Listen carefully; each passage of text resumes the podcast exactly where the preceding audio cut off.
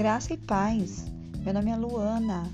Vamos agora para um breve estudo sobre o profeta Jeremias e o seu chamado.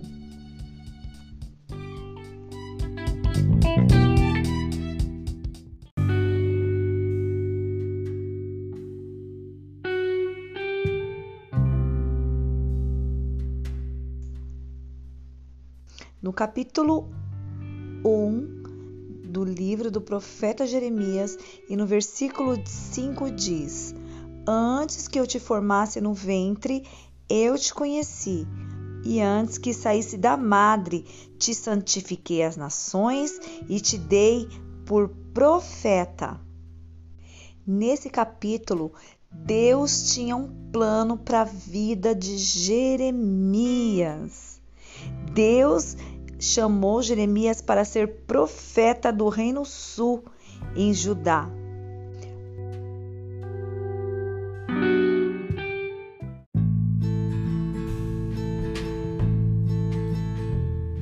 Deus já havia determinado que Jeremias fosse profeta.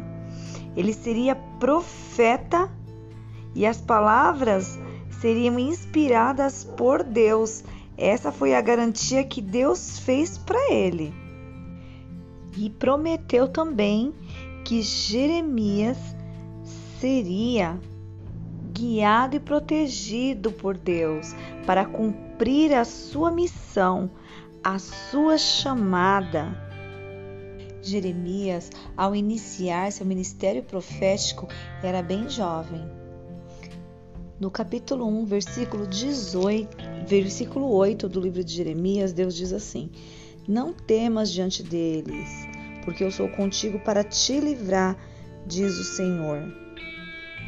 Ele prometeu sua presença e ajuda constante na vida de Jeremias, para que Jeremias executasse o seu chamado. Né? E o chamado de, de Jeremias era um chamado para que de juízo e restauração, para que, que a nação desviada de Israel tinha que ser derribada antes de Deus edificá-la e plantá-la de novo. Embora Jeremias ainda fosse muito jovem, Deus colocou ferro espiritual na sua personalidade e fez Jeremias o mais forte, destemido e corajoso de todos os profetas.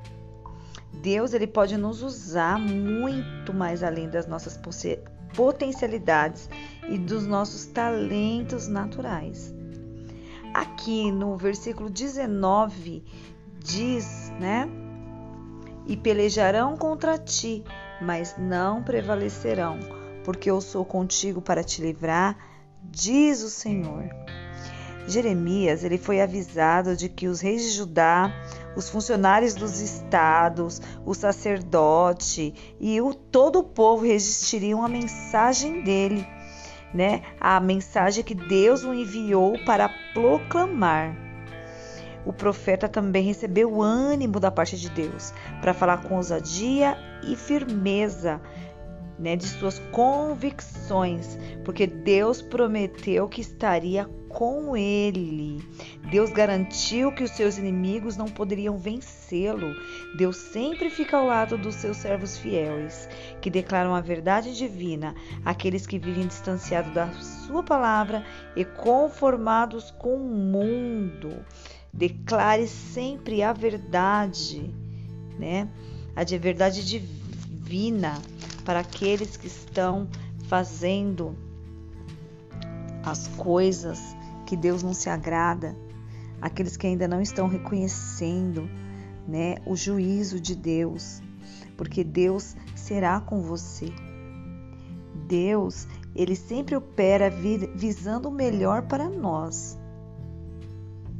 Nós temos que viver o plano de Deus ainda que isso signifique sofrimento para nós. Deus promete nos ajudar, Deus promete nos auxiliar, Deus promete em todos os nossos momentos que ele vai enviar o consolo, que ele vai enviar o refúgio, que ele vai enviar o livramento, assim como Deus fez com o profeta Jeremias, ele também fará com você.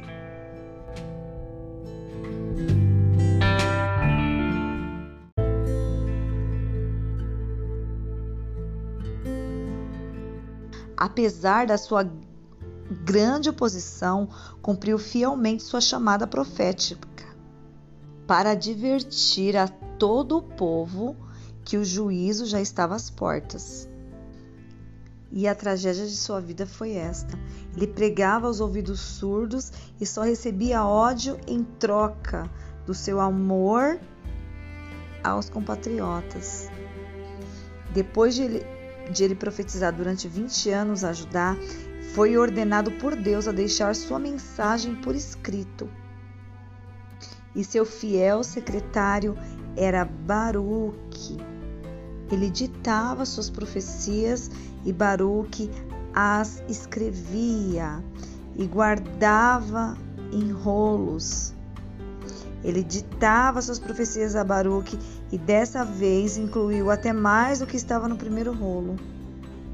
E o livro foi escrito para fornecer um registro permanente do ministério profético de Jeremias e sua mensagem para revelar o inevitável juízo divino por ter o, pro, o povo transgredido ao concerto e persistido em sua rebelião contra Deus e sua palavra, para demonstrar a autenticidade e autoridade da palavra profética.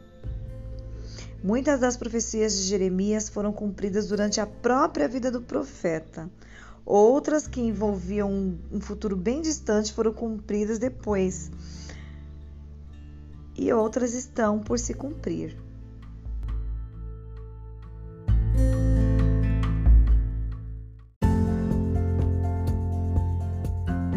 Por causa da mensagem de julgamento e da sua devoção ao Senhor, Jeremias enfrentou muita oposição e sofrimento convicto disso que ele ia passar. Jeremias nunca usou de subterfúgio com a palavra de Deus, nem modificou a palavra de Deus. Então, nós temos que dizer a verdade, nós temos que pregar a verdade, nós temos que falar a verdade, ainda que as pessoas não ouçam, ainda que sejam casa rebelde, para que a mensagem do Senhor venha a ser levada aos corações e as pessoas venham a se arrepender dos seus pecados e se voltar diante de Deus, deixar de praticar as más obras, deixar de pecar e fazer coisas que desagradam aos olhos do Senhor. Que nem o povo de Judá, eles eram um povo muito rebelde. Eles sempre reagiam com muita hostilidade, rejeição e perseguição esse povo, ele transgredia o concerto e persistia em sua rebelião contra Deus e sua palavra. Jeremias ele viveu para ser testemunha das invasões babilônicas de Judá, que resultaram na destruição de Jerusalém e do templo. Com o chamado de Jeremias, propunha-se que ele profetizasse durante a nação, durante anos Jeremias começou seu ministério profético durante o reinado ímpio né, do rei Manassés. Jeremias ele sempre advertiu que se não houvesse verdadeiro arrependimento em escala nacional, a condenação e a destruição viriam de repente. Jeremias ele era chamado, ele era conhecido como, como o profeta chorão, né? o profeta das lágrimas porque ele tinha uma mensagem severa, mas ele era de coração sensível e quebrantado. Seu espírito sensível tornou mais intenso seu sofrimento à medida que a palavra de Deus ia sendo repudiada por seus familiares, por seus amigos, sacerdotes e reis, e pela totalidade do povo de Judá. Ele foi muito solitário e rejeitado durante toda a sua vida. Mesmo assim, ele não deixou de ser um dos mais ousados e corajoso profeta.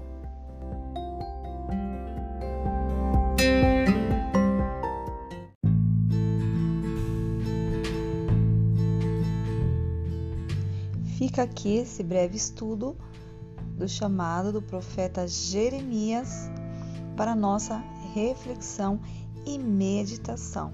Que o Espírito Santo de Deus venha revelar mais aos nossos corações e vamos continuar pesquisando sobre esse estudo. Muito obrigado por me ouvir. Fiquem todos na paz.